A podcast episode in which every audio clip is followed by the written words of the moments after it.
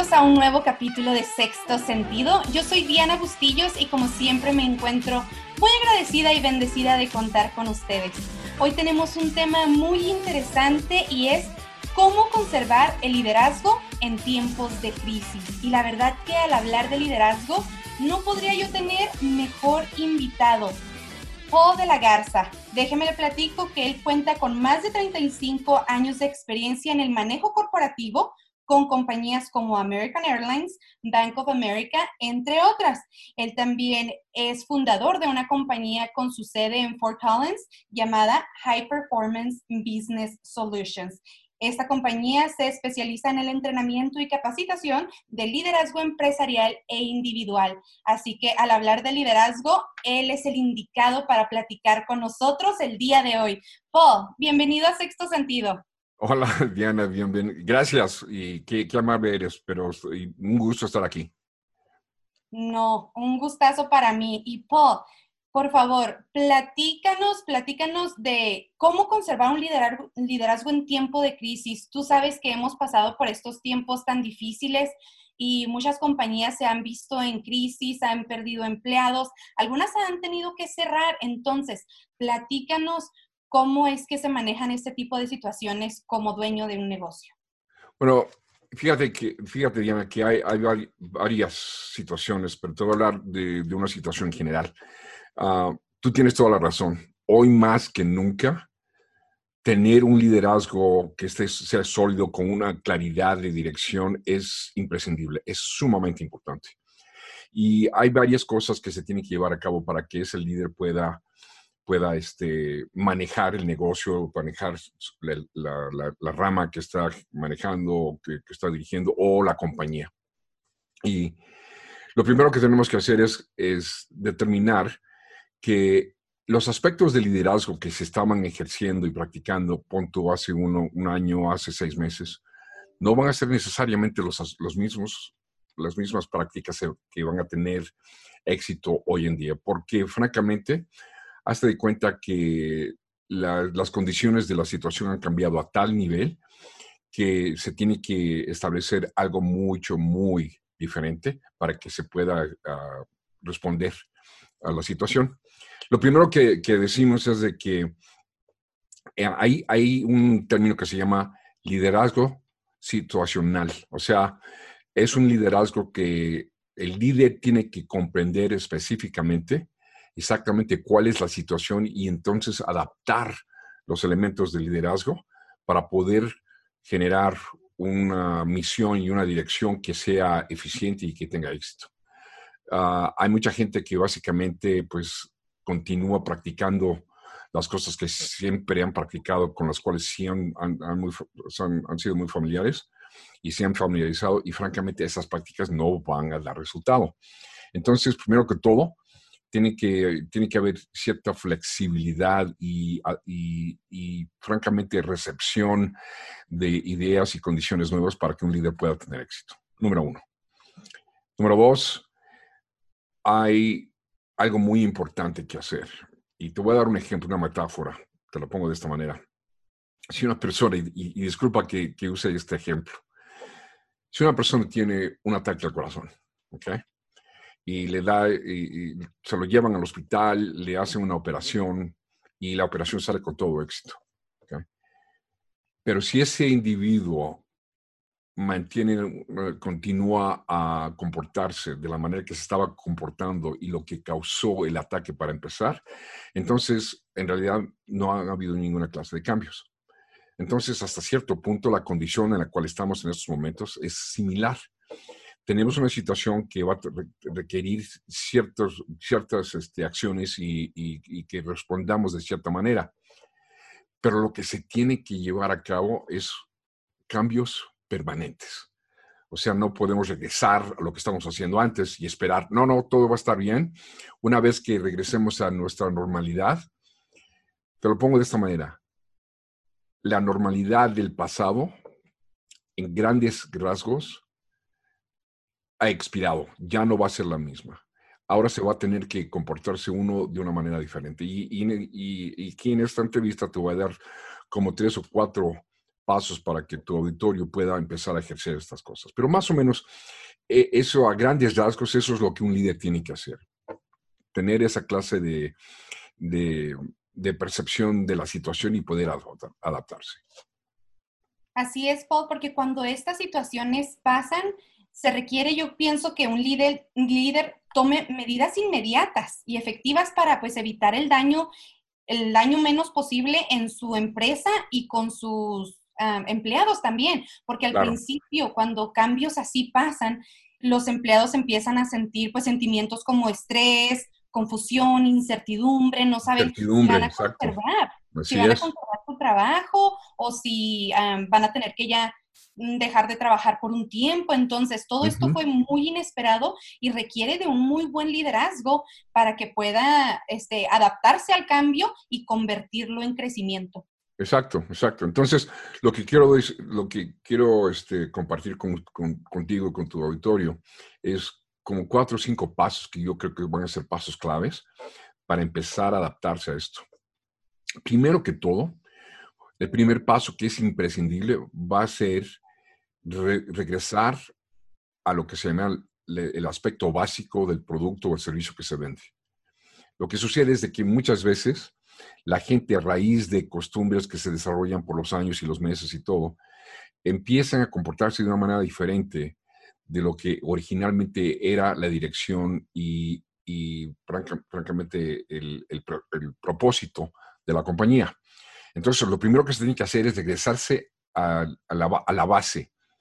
Exactamente cuál es el servicio, cuál es la razón por la cual, cuál es el propósito específico, el centro del propósito de la compañía o del negocio, para que de esta manera todo el mundo empiece a enfocarse en los aspectos básicos. Esto tiene un, este, beneficio enorme y es este, que conforme los empleados o el grupo empiezan a entender cuál es el propósito básico de la compañía, se empiezan a validar ellos mismos. Ah, ya entiendo, estoy, estoy conectando con el propósito de esto. Un ejemplo, hay mucha gente que dice que si, si tú te sientas con una persona que es un mecánico de, de automóviles, ¿ok? Y le preguntas, ¿qué es lo que haces? Él te va a decir, pues yo arreglo carros. O te puede decir, ¿sabes qué? Yo ayudo a la gente a mantener comunicación entre sí mismos y, al aspecto mejorar, en el proceso mejorar el bienestar de los individuos para, por promover la comunicación personal. En otras palabras, eh, por medio de yo mantener los carros en, en nivel ah, eh, de función de lo máximo. La gente se puede comunicar, pueden ir al trabajo, tienen cierta, ¿cómo se diría? Ah, cierta confianza de que el automóvil siempre va a estar ahí. Entonces, eso valida al, individuo. El individuo se, se, percibe a sí mismo que él está o ella está contribuyendo algo de importancia y eso, eso promueve la autoestima. En estas épocas de crisis, esto es sumamente importante para recordarle a la gente qué papel y qué parte tan importante ellos llevan para en desempeñar la labor, que en realidad va a generar el compromiso del empleado hacia la misión. O sea, regresar a, a, lo base, identificar la misión. Ese es el primer paso. Entonces voy a, voy a tomar pausa. Me encanta, porque lo escucho hablar y como siempre, este, me tiene con los ojotes abiertos porque como aprendo y digo, sí, la compañía tiene que regresar como se le llama en, el en, en inglés, back to basics. Back to basics, exactamente. ¿A qué estamos aquí? ¿Cuál es nuestra misión? Este, ¿Cuál es nuestra visión? Entonces, cuando eso pasa, yo creo que también, aparte de generar un, una autoestima mejor, genera más como valor en la compañía, ¿no? Y el empleado es más fácil que se ponga la camiseta y diga, yo trabajo para, para aquí y a mí me gusta porque este es nuestro objetivo, esto es lo que para lo que servimos, ¿no? Completamente, Diana. Y, y, y hacer hincapié en un punto. Hay una diferencia entre un empleado que genere cumplimiento y un empleado que genera compromiso. Oh, sí. El empleado que genera cumplimiento dice, ¿sabes qué? Me dijiste que quieres que hagas esta labor, ya la hice, ¿qué más quieres que haga? Entonces, no e- es muy, es como una transacción para empezar. Tú haces esta labor, yo te pago y yo te vuelvo a dar otra labor y yo te pago, etcétera. Sin embargo, cuando hacemos esa cosa que acabamos de, eh, ese paso que acabamos de, del cual acabamos de hablar, entonces lo que sucede es de que el empleado se autovalida, la autoestima es enorme, entonces hay compromiso. Y cuando hay compromiso, hay creatividad. Y cuando hay creatividad, entonces el alcance del negocio, el alcance de la compañía es superior a lo que hubieran hecho de otra manera. Entonces, básicamente, promover el interés del empleado es sumamente importante. ¿Ok? Por supuesto. Ok. El segundo paso sería lo que yo ya, lo llamaría apostar a lo que es más probable. ¿Y qué es lo que quiero decir con eso?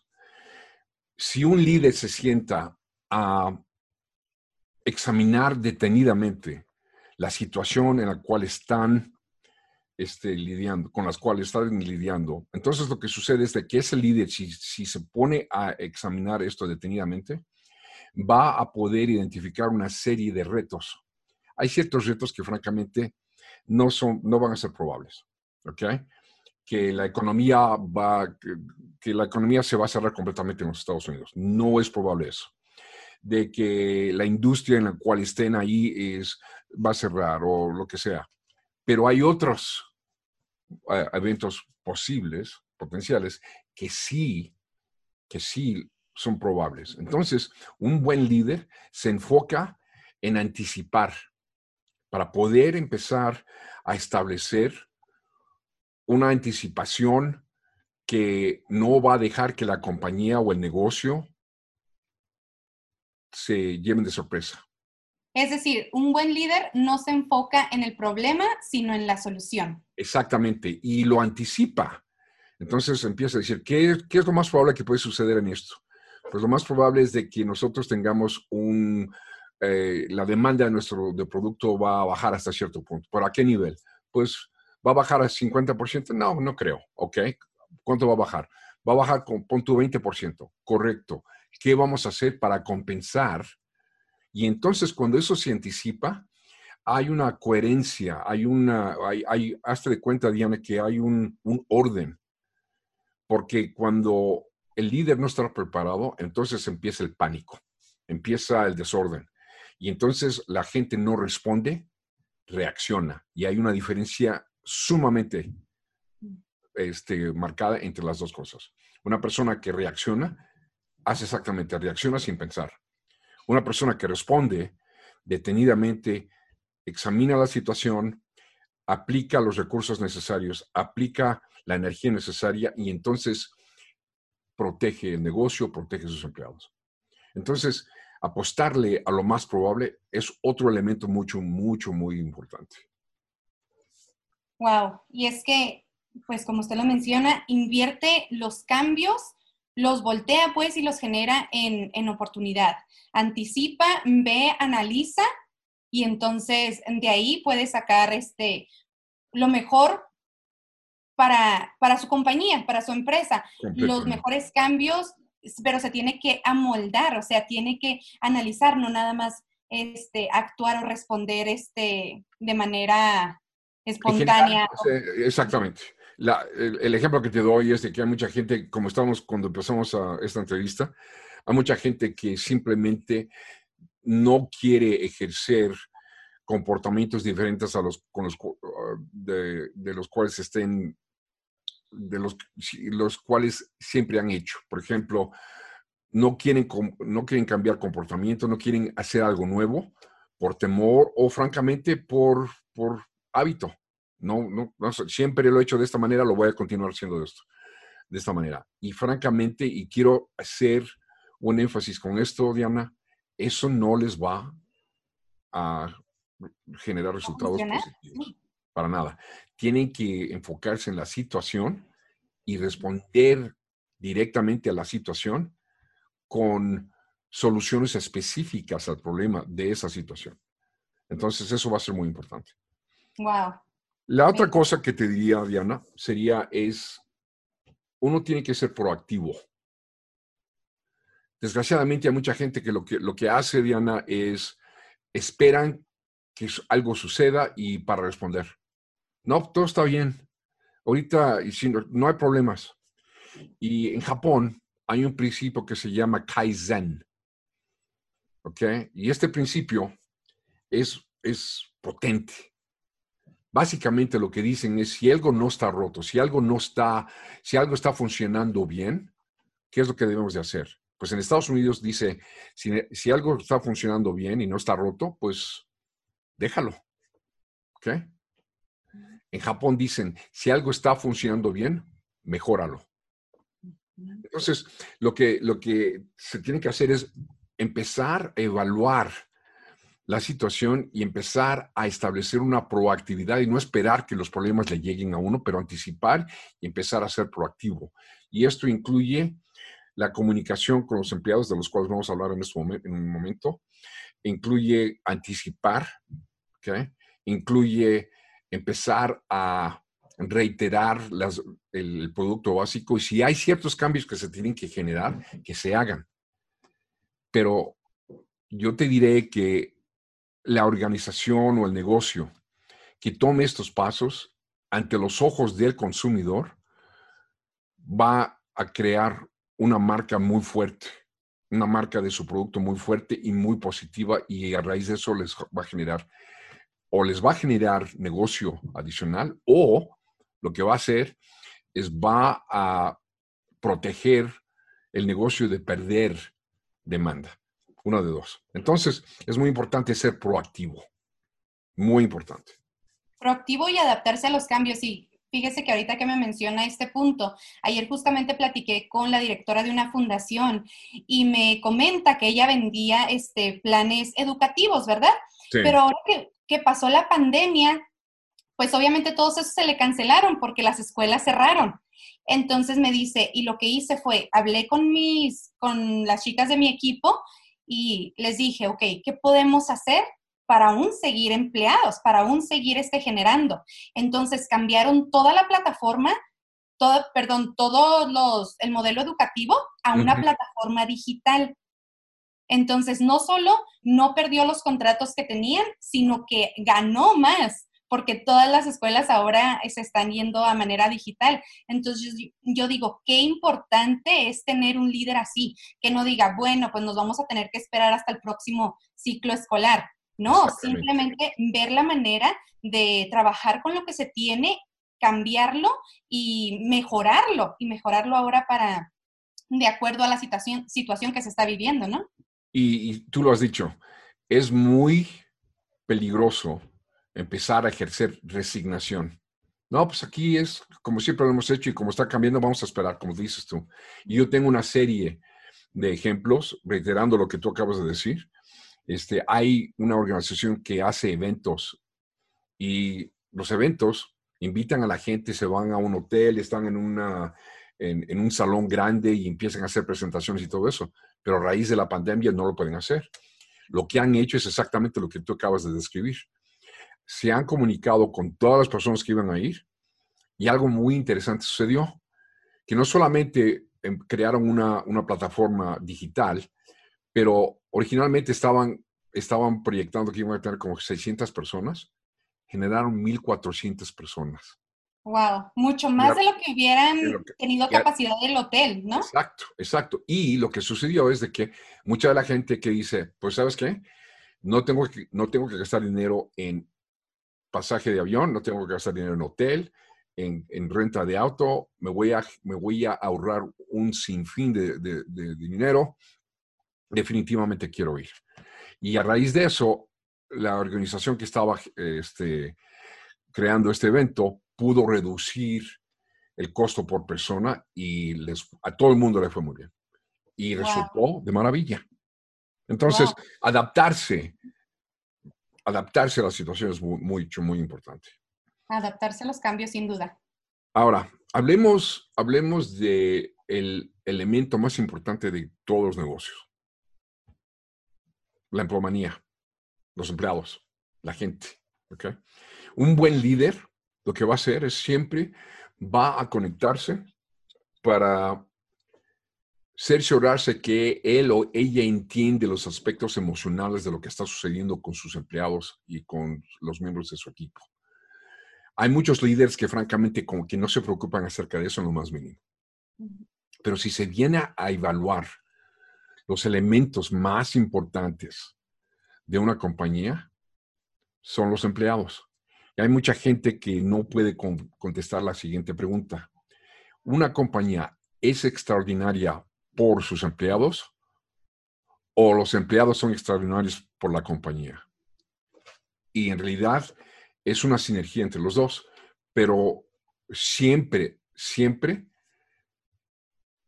se ha generado una, un enfoque de desarrollar las compañías que tienen un éxito enorme, desarrollan a los empleados a tal nivel y que eventualmente esos empleados van a ser la propulsión para generar esa compañía a un nivel, una, esa compañía a un nivel extraordinario de calidad. Este, BMW, la, fábrica de automóviles, Nordstrom, Neiman Marcus, ¿cómo se llama el, constructor de en México que este Sergio Carlos Slim, que es una de las personas más ricas de, francamente del mundo. Este individuo se ha enfocado a tener una calidad e, enorme y se ha dado cuenta que de la única manera que se puede llevar a cabo es tener unos estándares muy altos, pero tener gente que están promoviendo, que están motivando y que son las, es el aspecto más importante de la compañía. Entonces lo que te diría es lo siguiente, mantener un entendimiento de la emocionalidad del empleado es extremadamente importante. En otras palabras, el líder debe de entender si en efecto la persona está desconcertada, hay incertidumbre, hay confusión, hay miedo. Y si una persona que es líder mantiene una continuidad de comunicación, lo más probable es de que van a poder resolver y anticipar cualquier problema que ese empleado tenga. Ahora, no podemos decir con certeza de que todos los empleados van a poder responder de una manera positiva. Pero lo que es esencial es de que el líder se esmere en mantener esa clase de comunicación. Algo muy importante. Y esto le quiero hacer mucho énfasis a tu auditorio, Diana. Es mucho más importante escuchar que ser escuchado. Sumamente importante que el líder busque un entendimiento de lo que está sucediendo. Porque si ese líder no lo hace, entonces la comunicación no se va a efectuar. Entonces lo que va a suceder es que el líder va a estar hablando y hablando y hablando y nunca va a poder comprender exactamente la condición de su equipo y a raíz de eso no van a tener el éxito, el éxito que pueden tener. Y es que, pues, sabe, yo pienso que como dueño de negocio, cuando tú inicias un negocio, tú tienes un sueño, ¿verdad? ¿Qué es lo que vas a vender? ¿Cómo es que la gente se va a sentir con tus servicios, con tu producto? Entonces, ¿qué mejor que tener empleados que tú les puedas transferir ese sueño para, al final de cuentas, ellos son la cara de tu empresa. Entonces, si te preocupas porque ellos estén bien, porque ellos se sientan bien, imagínate, la cara de tu empresa va a ser siempre perfecta. Y es que algunos, algunos este, dueños de negocio pueden pensar, bueno, pues, pues sí, pero no me puedo estar preocupando de, de ver cómo se sienten. Pero, pero sí, sí porque es importante, porque si tu empleado se siente mal, es, está pasando por un divorcio, está, este, está pasando por bancarrota, qué sé yo, infinidad de, de problemas. Obviamente sus ánimos su apariencia no va a ser la mejor, no va a ser al 100%. Entonces, obviamente a lo mejor no se les puede ayudar de muchísima manera, pero el apoyo o el saber que su, que su compañía lo respalda o está ahí para apoyarlo, lo que sea, lo hace ser, lo hace verse y sentirse mucho mejor y al final de cuentas dará una mejor cara a tu empresa, ¿no? Completamente, Diana, tienes toda la razón. Y para simplemente para añadir a lo que acabas de decir, que yo creo que es muy poderoso eso, es, hay, hay cuatro pasos que, se deben tomar en cuenta. primero que todo, ah, cuando un, líder está hablando con un equipo o con un empleado, primero que todo, empezar a validar al empleado. Validar al empleado va a resultar en que el empleado se compromete al éxito de la compañía porque él entonces o ella se siente que ellos son importantes y que son parte del éxito de la compañía. Entonces, validación es importante. Número dos, apoderar al empleado. En otras palabras, darle el, poder y la autoridad necesaria para poder desempeñar la labor que le dieron. Hay muchas veces que le dan a un empleado, le dan una labor y le dan una responsabilidad, pero no le dan los recursos necesarios o la autoridad necesaria para poder llevar a cabo el, objetivo. Y, yo te diría que el, líder debe de ver autoridad de, este, de esta manera. La autoridad, darle autoridad a un empleado es el equivalente de darle, una herramienta para poder llevar a cabo el resultado deseado. Número tres, que cuando sea apropiado, reconocer y recompensar. Reconocer a ese empleado públicamente, individualmente, y cuando sea apropiado, recompensarlo, ya sea con un bono o con algo que el empleado vea que es algo adicional a su compensación. Y último, que si el líder hace estas tres cosas, tener, eh, eh, esperar la responsabilidad de producir del empleado es algo automático, porque el empleado se siente muy conectado con la compañía y con la misión de la compañía. Entonces, eh, tener contacto con la emocionalidad de, su emplomanía, del equipo, del, individuo, sumamente importante. El último paso que te diría es posiblemente el más importante. El último paso es comunicación efectiva. El líder tiene como el recurso más poderoso es mantener una continuidad de comunicación acerca de la misión, regresar a lo básico, mantener al, empleado o al equipo informado del progreso o de la falta de progreso, comunicarse con el equipo, en, como habíamos dicho, escuchar, más que ser escuchado. Entonces, cuando hay esa clase de comunicación, hay eh, el empleado se siente que tiene acceso al grupo de líderes de la compañía. Y cuando hay esa comunicación, hay mejor desempeño de la labor. Entonces, lo que diríamos es, es que hay un medio ambiente, una cultura de alto desempeño. Entonces, si vamos a resumir todo esto, lo que estamos de lo que estamos hablando es adaptarse a la situación nueva.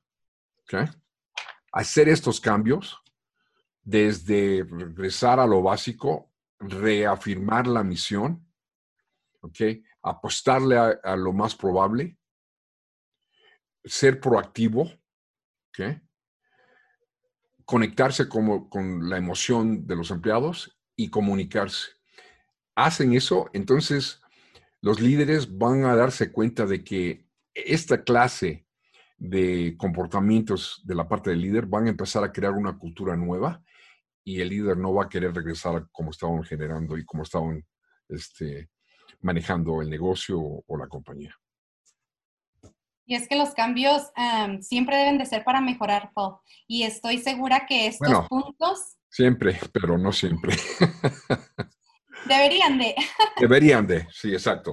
Este, y estoy segura que estos puntos, no, si yo estoy tomando notas, ya me imagino los, los dueños de, negocios con empleados a su cargo, de verdad que son puntos tan importantes y que todos deberíamos de, de tomarlos en cuenta. Así que pues, escuche usted este audio una vez y otra vez hasta que o se memorice los puntos o los anote porque la verdad que esta es información esencial. Muchísimas gracias, Paul, como siempre. Es un placer, la verdad, es un placer contar con, usted, platicar con usted. Siempre, siempre me hace, me hace pensar, tomar notas y la verdad es que no hay una vez que yo platique con usted que yo no aprenda. Así que muchísimas gracias. Estoy segura que mi auditorio se va a, va a disfrutar también este podcast tanto como lo he disfrutado yo. Y francamente te quería decir, Yana, que si tu auditorio quiere conectarse con nosotros, yo con mucho gusto, yo, yo le ofrezco una sesión complementaria a, la gente que esté interesados en ese asesoramiento o entrenamiento de liderazgo. Entonces, este, si tú puedes darle nuestra... claro que sí, ¿dónde lo, podemos? Yo con mucho gusto les doy ese, ese acceso dígame cuál es, la página de internet de High uh, Business, um, High Performance Business Solution. Y eh, la, la, página de internet High es www.highperformance-solutions.com. Highperformance-solutions.com. Entonces ahí nos podremos eh, conectar para, para, buscarlo a usted, para, obviamente que eh, hay muchísimos dueños de negocios que estarán, estarán pensando buscar más información de esto, Paul, así que muchas gracias. Por favor, vaya a highperformance-solutions.com para buscar al señor Paul de la Garza él estará más que complacido de atenderle y por supuesto su experiencia es muy, muy vasta. Muchísimos años y siempre un placer escucharlo y aprender de él. Qué amable eres, Diana. Te agradezco y cuando quieras, yo con mucho gusto, este, cuando quieras invitarme otra vez a platicar de otras cosas, yo con mucho gusto estoy ahí. Muchísimas gracias, Paul. Espero que tenga un excelente inicio de mes y espero nos veamos pronto. Igualmente. Hasta luego. Hasta luego. Thank you.